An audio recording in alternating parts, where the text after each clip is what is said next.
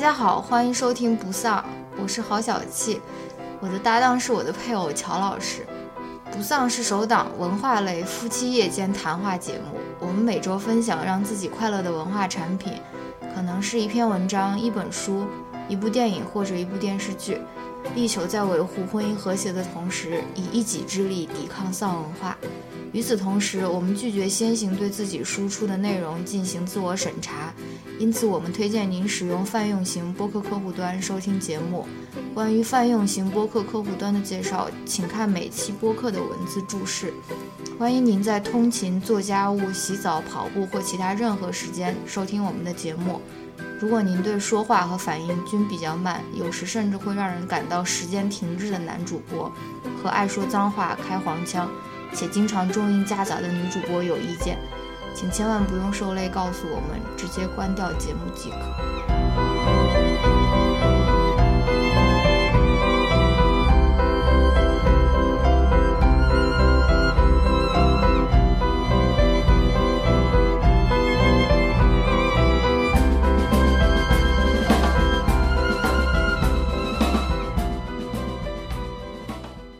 欢迎来到新一期的不丧，我们又如约和大家见面了。然后 现在大家应该正在过春节吧，所以再给大家拜个 拜个年早年。啊那你正正儿八经为大家送出一个祝福，你祝大家干嘛？祝大家嗯 平安吧，好吗？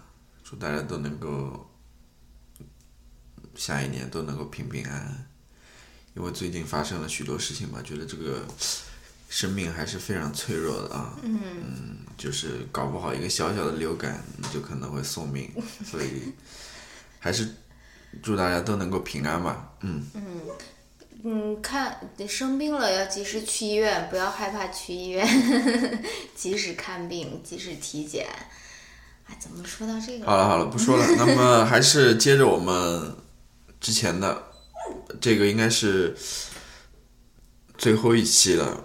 然后奥斯卡最佳影片的提名还有最后两部，一部是呃三块广告。三块广告牌，还有一部是那个《The Post》华盛顿邮报吧，应该是。呃，那我们就从第一部开始吧，要不？啊、第一部是三块广告牌要，不从三，我想，我想要不从，哦行吧，都行，三块广告牌吧，好吧？嗯先说一说吧。嗯嗯，我知道，就是这部片子啊，哎，这次我是稍微做了一些功课啊，就是这部片子在豆瓣上的评分，在那个烂番茄上评分，反正各地的评分都很高哎，都八点几分，大几的那种。嗯。然后呃，好像很多人也特别喜欢这部片子，但是我当我当时看下来感觉还好，一般。嗯。我觉得，嗯，国内有很多人喜欢这部片子，我在国内几乎没有看到这部片子的有关这部片子的负面评价，大家都特别喜欢。但是你你看，我们听那个 Pop Culture Happy Hour 的时候，他们那那些美国人就觉得这是什么？这个这个，他们就完全不能理解啊，为什么为什么他他们这么这么会这这部片子会得分那么高啊？就是。这个也是很很很有意思的一点，就比如说，很多片子在美国的，嗯、呃，反响很好，但是在国内大家就都觉得很一般，这个我觉得很有意思。对，这也是我待会儿想要谈论一个话题，就是先说一说这部片子吧，就是呃，这部片子它是一个，当时哦，我先说一说这个，就当时我看这个预告片的时候，说实话我是觉得挺有意思的，三块广告牌一出来啊，就是好像要讲一个非常有意思的故事。我还以为是什么凶杀案的故事，但反正当时广预告片出来的时候，我是非常期待的。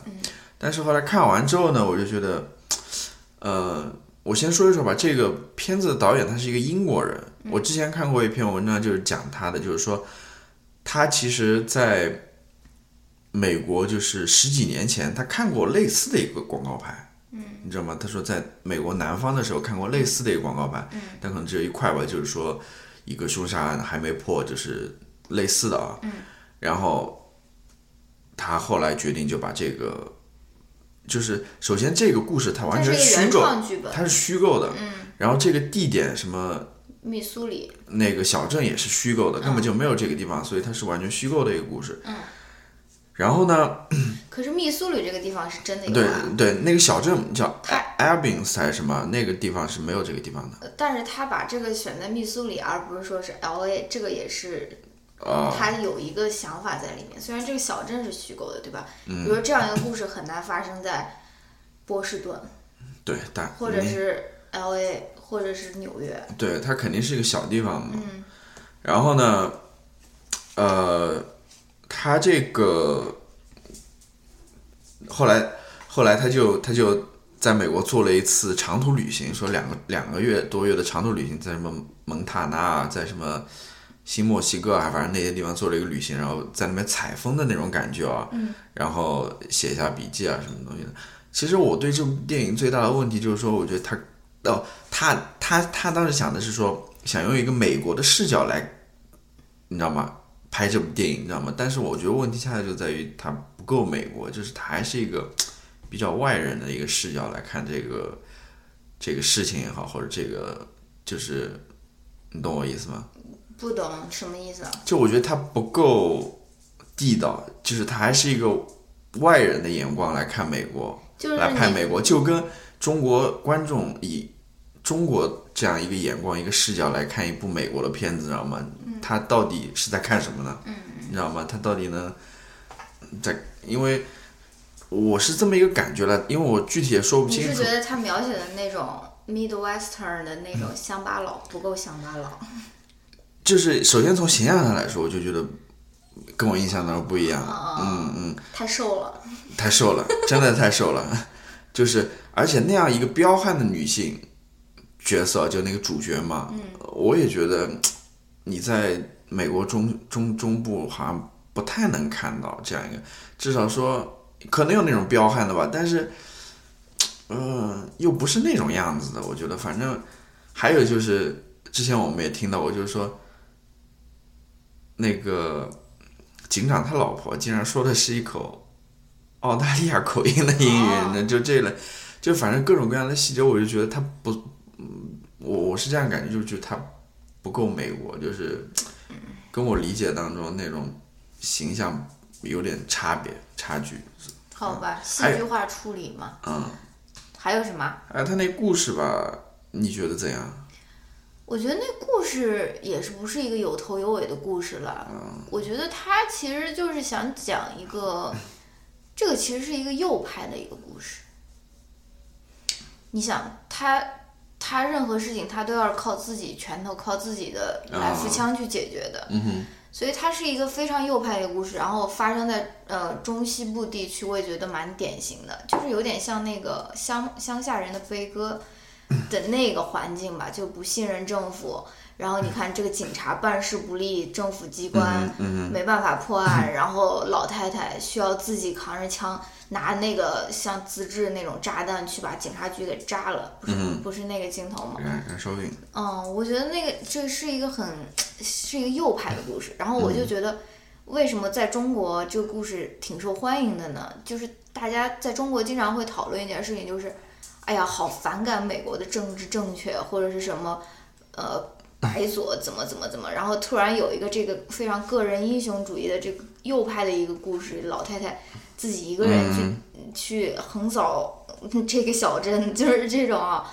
就是在中国人的心里其实是，嗯，就是很有吸引力的一个故事吧。嗯然后呢，但是我又同时觉得，其实中国人喜欢说说啊、太政治正确啊什么，这些人其实也不理解什么是政治正确，他们只是觉得，哎，这个这个说法说出来好像就是为我自己的那种，嗯。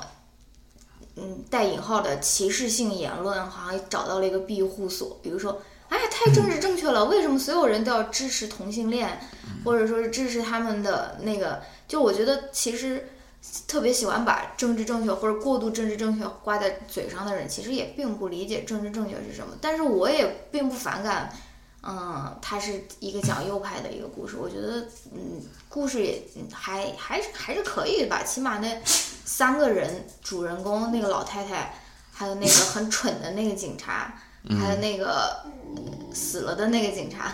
嗯，大家听到我们的狗刚刚把它放出去吧，打喷嚏和和哼哼的声音了没有？出去出去，狗狗出去啊，出去，从这边哎出去，好嘞。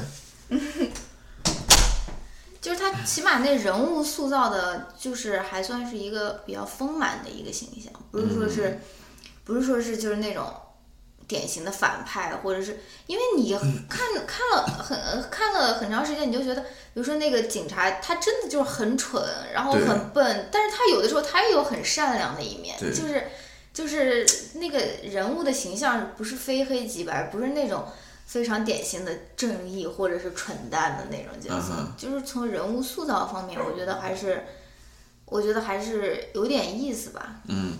就是或者我另外一个不是就是说不是喜欢太喜欢这电影的原因，就在于说，他感觉是在那边塑造一个人物，就是那种人物的内心的转变啊，哦他好像有各种各样的就是情节或者说是那种事情做铺垫，然后让他变成一个慢慢一个转变，就是 怎么说呢？我对这电影不是特别感冒，说实话，嗯好吧，但是你觉得那个老太太演的好不好呢？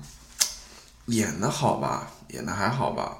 对他演这种角色演的太多了，让我感觉他平常的人生就是那样的一个、嗯那种那种特别彪悍，特别就是没有什么表情，没有什么，就是我感觉他好像已经是那个很凶的那种老太太了。嗯然后他，我觉得他叫呃 Francis McDormand，就是呃弗兰西斯麦克多兰，他是科恩兄弟，就是那个导演一对科恩兄弟里面那个哥哥的老婆，所以大家都叫她科恩嫂嘛。嗯然后她也演了很多科恩兄弟的嗯导演的电影。待会儿，待会儿我也可以给大家推荐一个那个她演的一个迷你剧，这个是我觉得就是最最最好看的一部迷你剧，到了后面的时候再推荐吧，也是她演的。而且我觉得他在那部迷你剧里面演的那个角色比这个要更好，他也通过那个那个剧得了很多奖啊，艾艾美奖啊什么的，嗯金球奖都拿到了。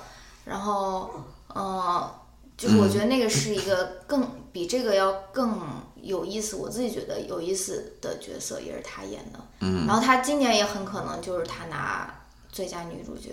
嗯。最后我再说一点，就是我今天昨天刚看到一个新闻，就是因为前两天不是这个佛罗里达那个中学发生枪击案嘛，然后就前两天吧，也就这两天吧，就有人在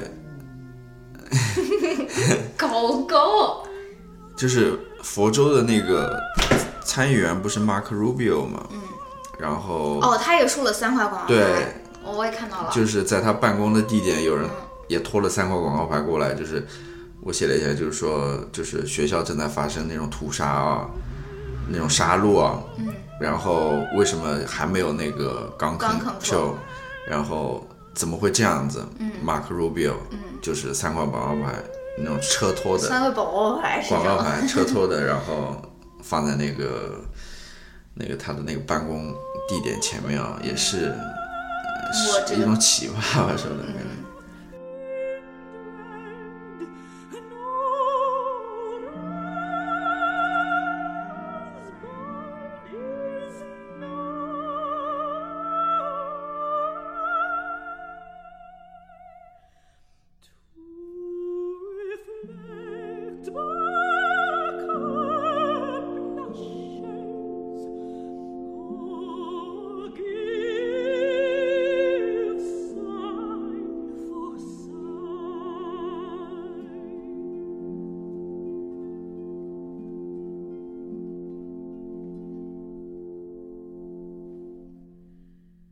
们下面就讨论第二部片子吧那个《The Post》华盛顿邮报啊，不推荐看这个吧？哎，也推荐一下也。推荐《Post》，然后我的天，你还真的有 The Post。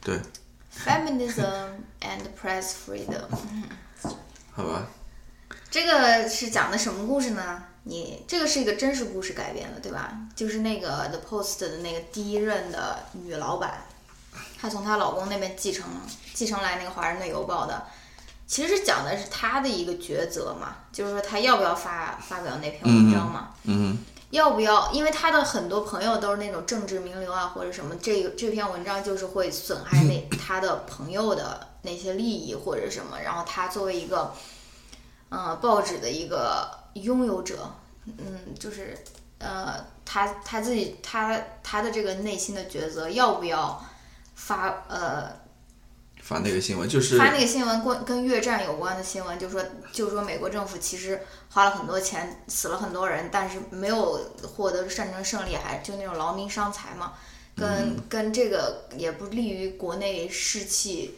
呃，振奋士气的这种新闻，他到底要不要发？最后他是，当然是一个正能量的一个结局，就是他最后决定发了嘛，嗯就是这么一个故事。嗯哼我觉得这个故事吧，我觉得它是一个很值得被讲的故事了。但是我觉得它其中的那种道德抉择，其实并没有那么难，或者说是为什么不发呢？就是对你来说可能不难，我但是我不知道这个人，这个人他到底在担心什么。他他担心很多啊。首先，他这个，首先他这个报纸，它是一个，你知道吗？是是他家族他继承下来一个产业，等于说，然后如果说最后那个叫什么，美国政府起诉他之后，然后他输了之后，他可能就面临破产了，他这个家族这个事业就没有了。一方面是这个，第二个我觉得他有一个那个，等一会儿啊，不好意思，我刚刚狗在外面叫，所以安抚了一下。然后接着上面说，就是说他一一方面是他的这个报纸这个夹页的问题，还有一方面就是他其实跟很多那种美国那种高官都都认识，嗯，也可能是一个面子问题或者什么，他要因为好像当时那国务卿还是什么，就是跟他是好朋友嘛，嗯，他如果把这个新闻爆出去的话，把他的那个丑闻揭露出去的话，只朋友之间面子或者什么之类也也有这个问题在里面嘛，嗯，然后。我当时记了一点，就是说他这个这这部电影就是一个是女权主义嘛，还有一个就是也新闻自由嘛，女权主义其实也没有怎么就是关于这个哦，有啊关于这个有很多这哦，我知道，就是这个一个女的作为一个公司的领导，她会对受到质疑，或者说啊、里面还是有很多刻画的，就是其中有一个印象最深刻的就是那个开那个股东大会吧，是吧？哦，就她一个女的，就她一个女的，然后后带了巨多资料，其他男的就是 前面就放一个本本还是什么的，嗯，而且就是好像当时在那个会议室外面，好多女的都不能进去嘛。哦，嗯。还有一个就是他本来这个其实是他爸爸的，哎，不是他老哦，是爸爸的，传给她老公传给等于说传给他女婿的，然后再传给他女，她老公最后死了嘛，然后才、才传到她手下来的。还有一个这个，还有一个就是，还有就是新闻自由问题嘛，嗯。就是最后他说了一句话，说什么新闻应该服务于 the governed，not the governor，、就是嗯说它应该服务于被统治的人，嗯而不是统、而不是统治别人的人。这个说的还是挺对的。这就是新闻的，就是我我觉得新闻就新闻所谓所谓的新闻理想嘛，对啊，这个新闻新闻的存在很大一部分就是政府监督嘛，可能最重要的职责就是起了监督督作用。对，就是一个呃制衡权力的一个嗯作用嘛。但是你想一想，国内的那些媒体全部都是，全部都是那种歌功颂德，然后嗯，呃，社会调查记者这个职业也已经消失很长时间了，就是国内的媒体完全没有起到一个嗯制衡权力或者是监督政府的一个功能，他们完全就是一个嗯。相当于被政府利用的一个手段吧，来来弘弘宣扬他们的那种所谓政绩的那种手段吧。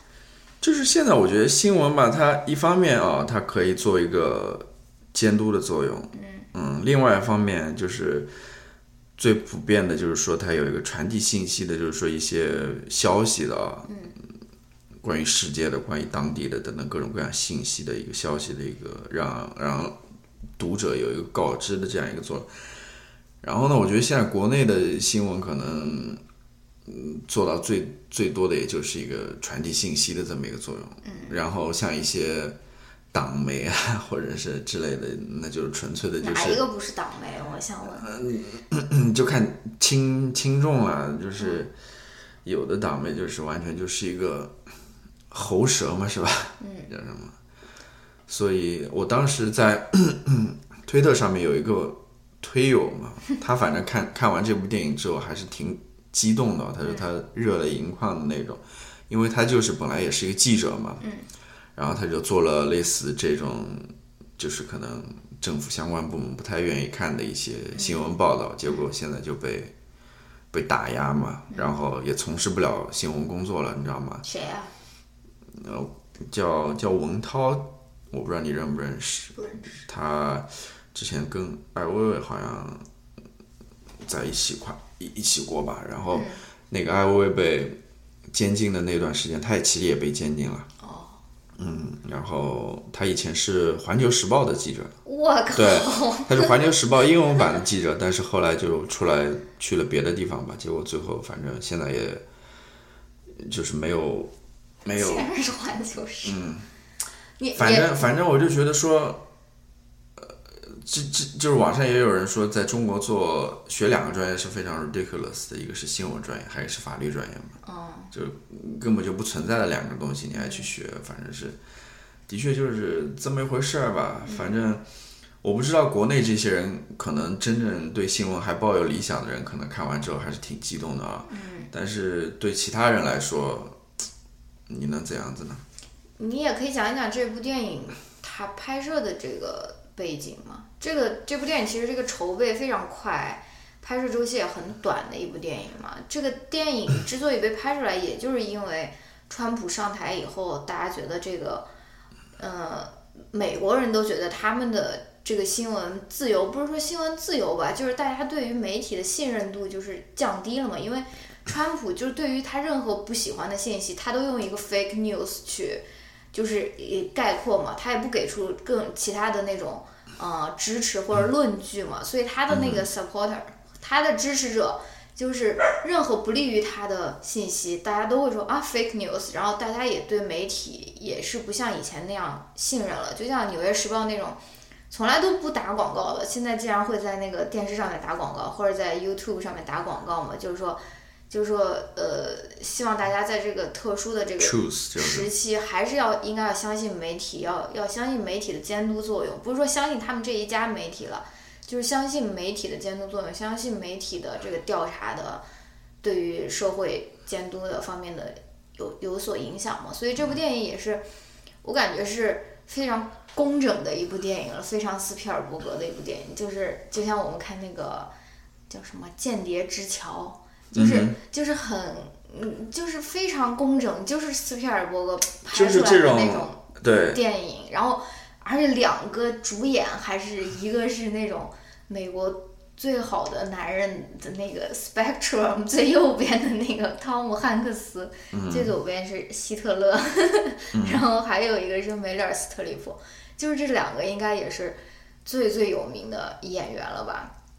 然后，反正它里面就是关于演员，它里面其实一下子还召集了很多蛮熟悉的面孔的。对，对，就是像那个呃，应该是呃，汤姆汉克斯那手下的那个记者，就是 Better Call Saul 的那个。然后还有一些人吧，反正我记得那个后来去的那个律师也挺挺眼熟的，反正好多眼熟的面孔在里面。对，嗯。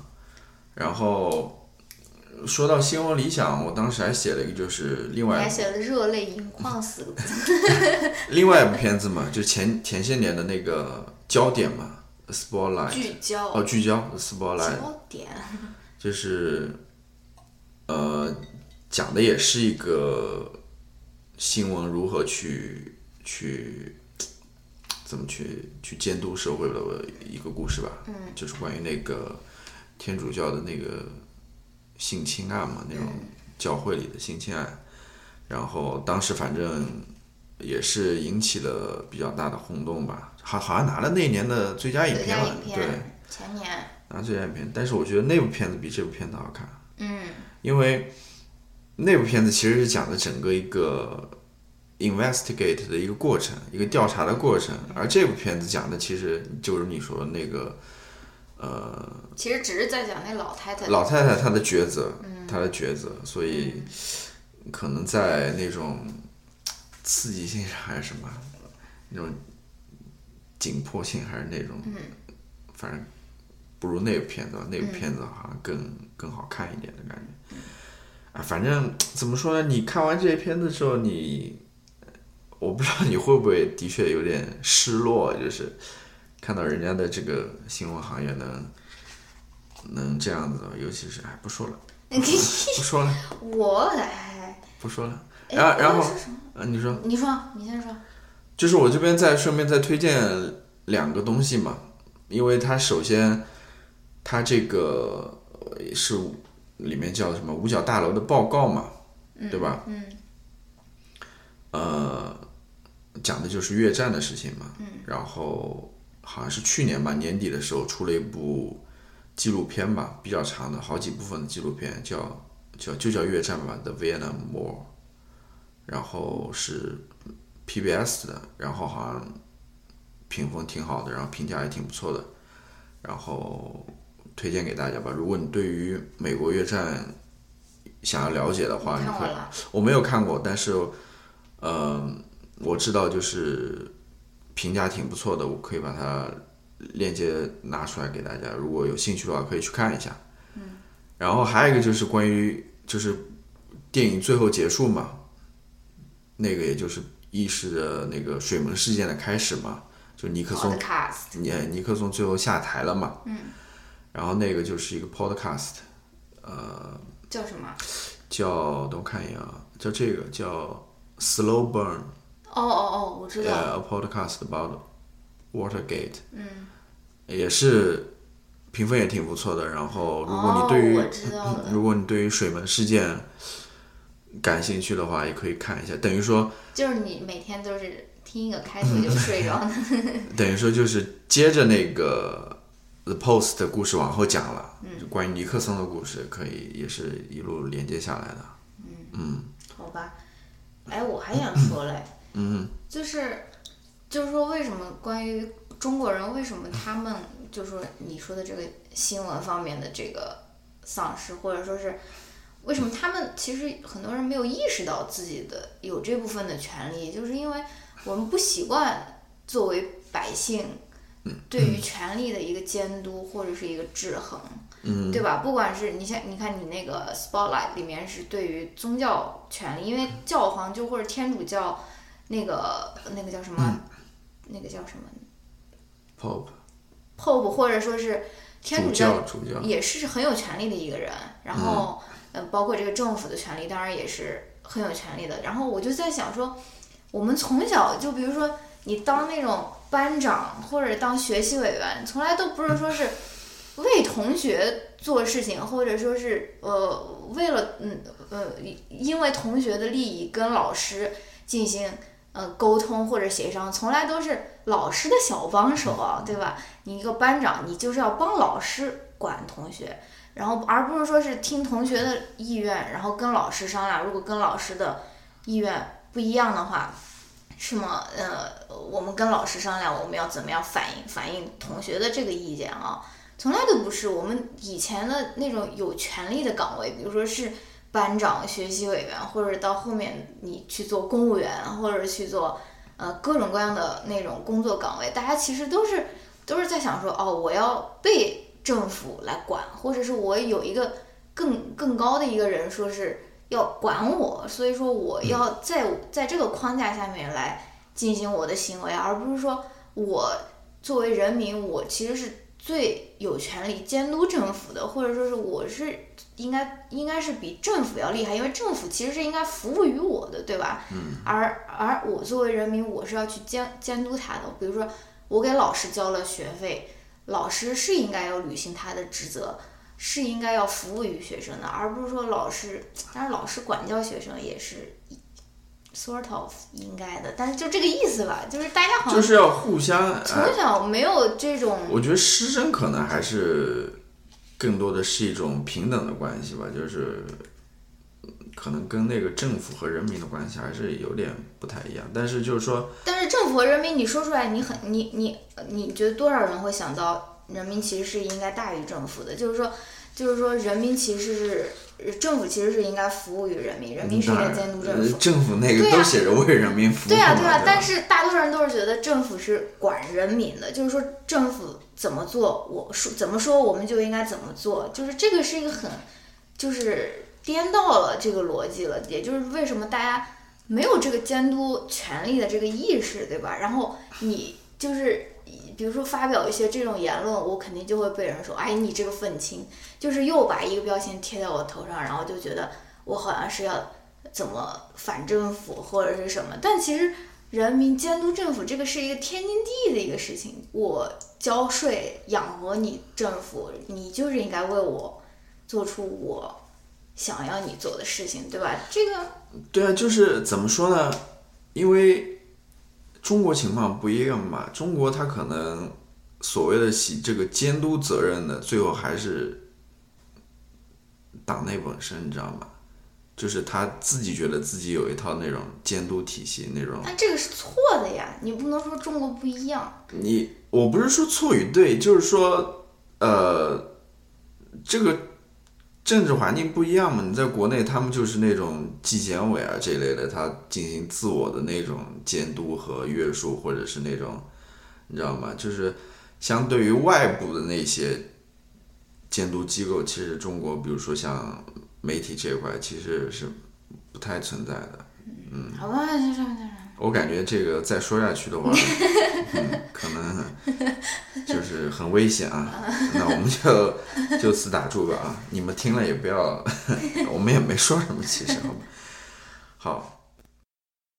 The founding fathers gave the free press the protection it must have to fulfill its essential role in our democracy. The press was to serve the governed, not the governors.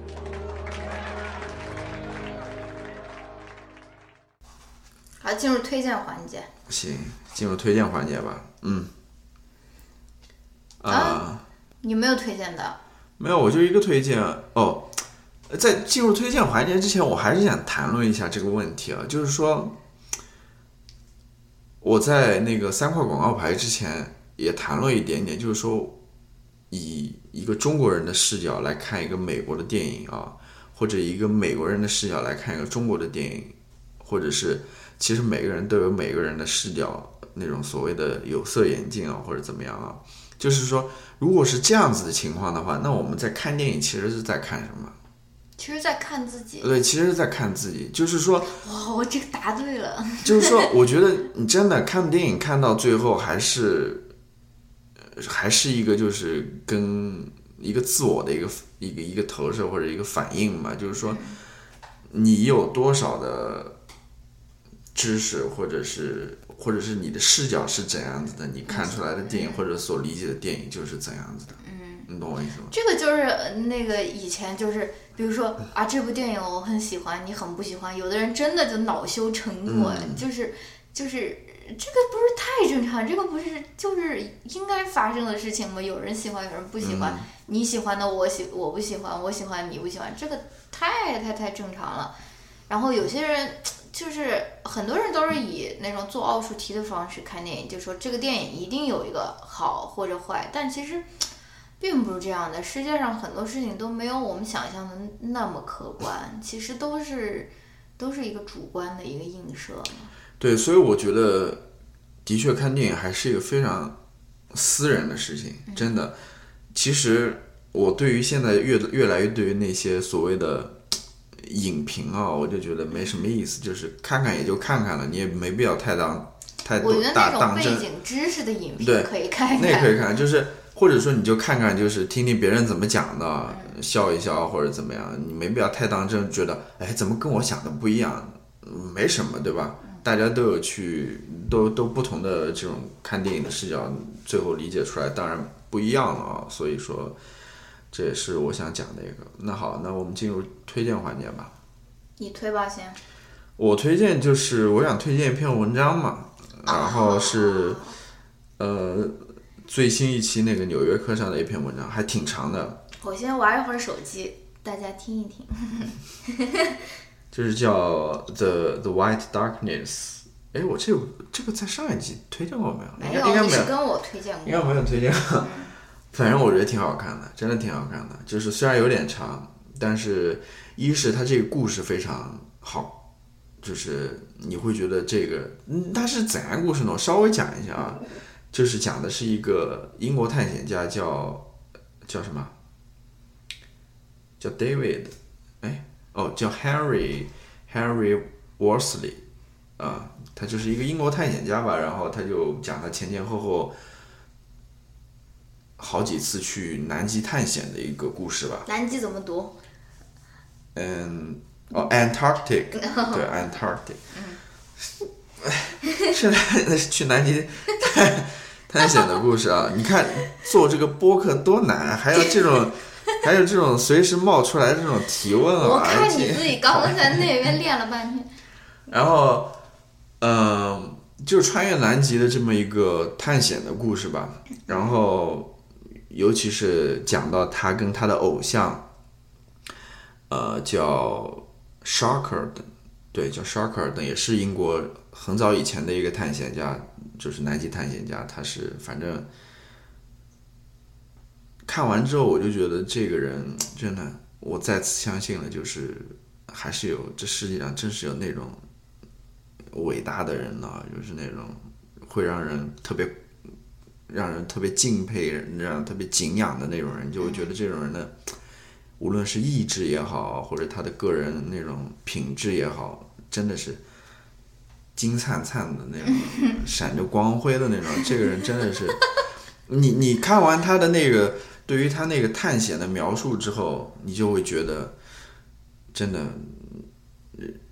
我们人生的一些困难真的不算是什么，因为他是我跟你说过嘛，他是那个呃英国军队的嘛，然后参加过那种特种兵的训练嘛，然后他还是那种能够通过那种训练的人，本来那个就已经很困难了，结果他最后去进行那个南极探险的时候，他当时在那个录的那些。录音啊和那些日记当中写，就觉得我太太苦了，太苦了。结果他还是拼命的让自己坚持下来，坚持下来。我就不说 不说太多了，反正这个这这这个文章还是推荐大家去看的。然后呢，呃，相应的就是说，我不是说了一个是这个故事特别好嘛，还有一个就是我觉得他写的也特别好，就是这个。写作者他的写作能力也挺强的，反正你看完之后，一是你不会觉得非常看的时候不会觉得枯燥。像像我这种看一章就要把手指放在下面一章，看那个 Kindle 一定要看到还有多少分钟剩下的那种人，适不适合看这种文章？不适合，你可以不用看了啊。然后就是觉得写的也非常好，反正你这样一路读下来，尤其是到最后，你的那种心中的那种。情感啊，那种 emotion 啊，就是全部都涌出来了，就是非常。还有这种。然后，然后我就了解了一下，这是一个作者，然后哦，的确也是一个大名鼎鼎的作者，写了不少的非常有名的。他是其中有一有有有一部书，之前他写过一本书啊，就叫《The Lost City of Z Z》吧。嗯。就是讲的，因为这这这个书好像去年也被改成了一部电影嘛，嗯。好像有印象。对，就是亚马逊丛林的那种探险吧，讲的也是，呃，二十世纪初的一对父子去亚马逊丛林去寻找那个 The Lost City of Z，就是是就是消失的那个城市，就是城市嘛，在亚马逊丛林呢也是讲这个。然后呢，他今年还出了一本书，叫叫什么叫 The Devil。Killers of the Flower Moon，对，然后这本书现在也挺火的，然后讲的就是发生在那个 Oklahoma 那边，就是那种原始部落，不是印第安人部落，你知道吗？也是在二十世纪二十一九二零呃二十世纪二十二十年代初的时候，那反正那时候的事情了，就讲的那边发就是出现了石油嘛，然后结果当地那种印第安部落的人就一个一个都被谋杀了，就是讲的这么一个，一个故事，就是反正这本书评价也挺不错的。然后你知道那个呃，《纽约时报》和那个 PBS 就是电视台，他们一起搞了一个那种读书会，你知道吗？嗯，任何人都可以参加的读书会。然后这本书就是他们二月份的这个书要读的书，嗯，就这本书。说到读书会，说到读书会，我们也有一个，好像嗯。嗯，群主好像消失了很久了。嗯，消失很久。对，就是如果感兴趣的话，好像这个也要也要、哦，也要拍了，也要改改编成电影。哦，嗯，哎，哇，马丁斯科斯科塞斯斯斯 Scorsese 嗯和小李，嗯，哦，他还有一本书是关于那这个非常小李的一个主题，就是关心环境、关心人权、关心这种少数族裔的这个。就是还有一本书是最他写的第一本书是关于那个福尔摩斯的，嗯，反正他写了这几本书，这三本书，然后他这几本书都是那种跟探险啊。跟那种悬疑啊，那种、哎那种主题有关，我觉得这这这类的为姥姥量 身定做的。这类主题的书还是挺好看的，我觉得应该可以。大家如果有兴趣的话，也会也可以拿来看一看吧。嗯，我就推荐这些。在在我这个礼拜学术上面遭遇到一些那种创伤的时候，姥姥也是用这篇文章来为我那种打气。真的，你就会，你 你看了看完这篇文章，你就会觉得这个人真的是你的人生楷模也好，你的人生目标也好，你就会觉得真的叫什么？想想什么红军啊，行行行，两万五，就是你非常值得大家去看一下。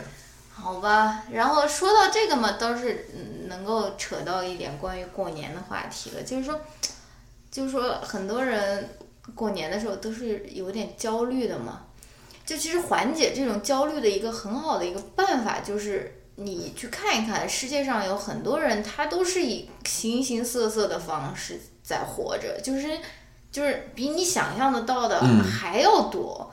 就是说，这个是一个，这个是一个很好的一个缓解自身焦虑的一个方法。就是说，哎呀，我的妈呀，我这个报告写不出来了。然后，然后你就比如说你说，哎呀，这个能不能升官，能不能发财啊？能不能明年能不能升职？年终奖能不能多拿个一万块钱？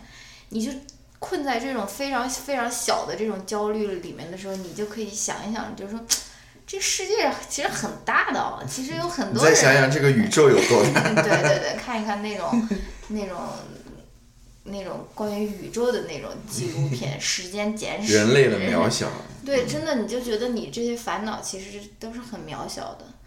而且就是说，的确就是一个人的力量其实还是很大的。就是你看，一个人是能创造这么多的，嗯，就是还是。推荐大家，嗯。那我就再说一个，刚才想推荐的，就是叫 Olive Kitteridge，嗯就是那个科恩嫂她演的一部 HBO 的迷你剧。我我能先插一个吗？你已经插了很对，哦，我 就是讲一个背景故事，就是他他这部迷你剧不是根据一个小说改编的嘛，同名小说改编的嘛，然后那个小说家其实是一个。缅因人，缅因州的人，然后他写的故事其实也都是发生，就是以他那个家乡为背景，也就缅因州为背景。你看，刚刚我们讲的那个女的，她是来自于呃密苏里州的，然后现在这个女的又是来自于，你知道吗？缅因州的，但是她是同一个女女演员演的，我就觉得这不是很正挺常挺有意思。我没看过那个迷你剧，所以我你难道还能一直好吧，你讲吧一直你是哪里的人，你就演哪里的你人？你讲吧，你讲吧，我就觉得没有了，我就觉得很好看，而且呃不过是一个比较沉重的一个故事了，嗯，但是但是我觉得是非常非常非常非常好看的一个故事，然后跟我们这个 podcast 的主题非常不搭，因为是一个很丧的一个故事啊。但是真的非常非常非常好那我问一个问题，那个女演员在那部剧里和和那个三块广告牌里面她所刻画的那种人物有什么区别吗？还是有什么相似之处？相似之处就是演的都非常好，但是在这部 Olive 是不是都是那种特别 tough 的那种？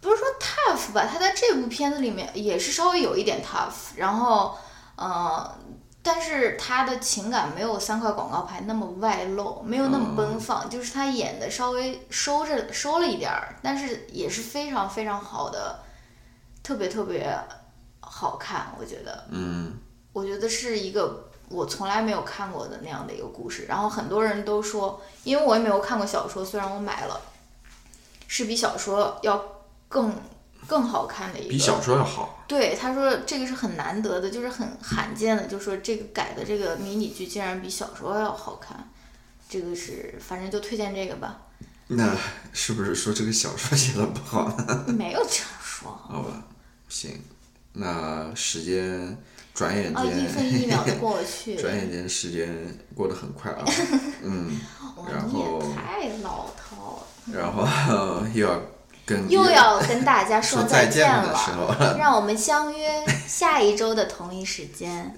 对，姥姥和芳芳，本来我还想说，就是这一期开头来一个那种播音腔的，看看大家 是你你觉得你是能说出播音？各各位观众，好吧，好吧，在最后祝大家新年快乐，新年嗯不焦虑吧，过得自由自在，过得自在吧，自在其实很难的，嗯，就祝大家过得自在。新年就是大家多多收听我们节目啊，因为我们这个收听量好像 不停的在下降。嗯嗯，大家如果觉得还不错，可以推荐给别人。当然，我们对吧，还是比较自知的啊。好吧，那下期节目再见，拜拜。拜拜。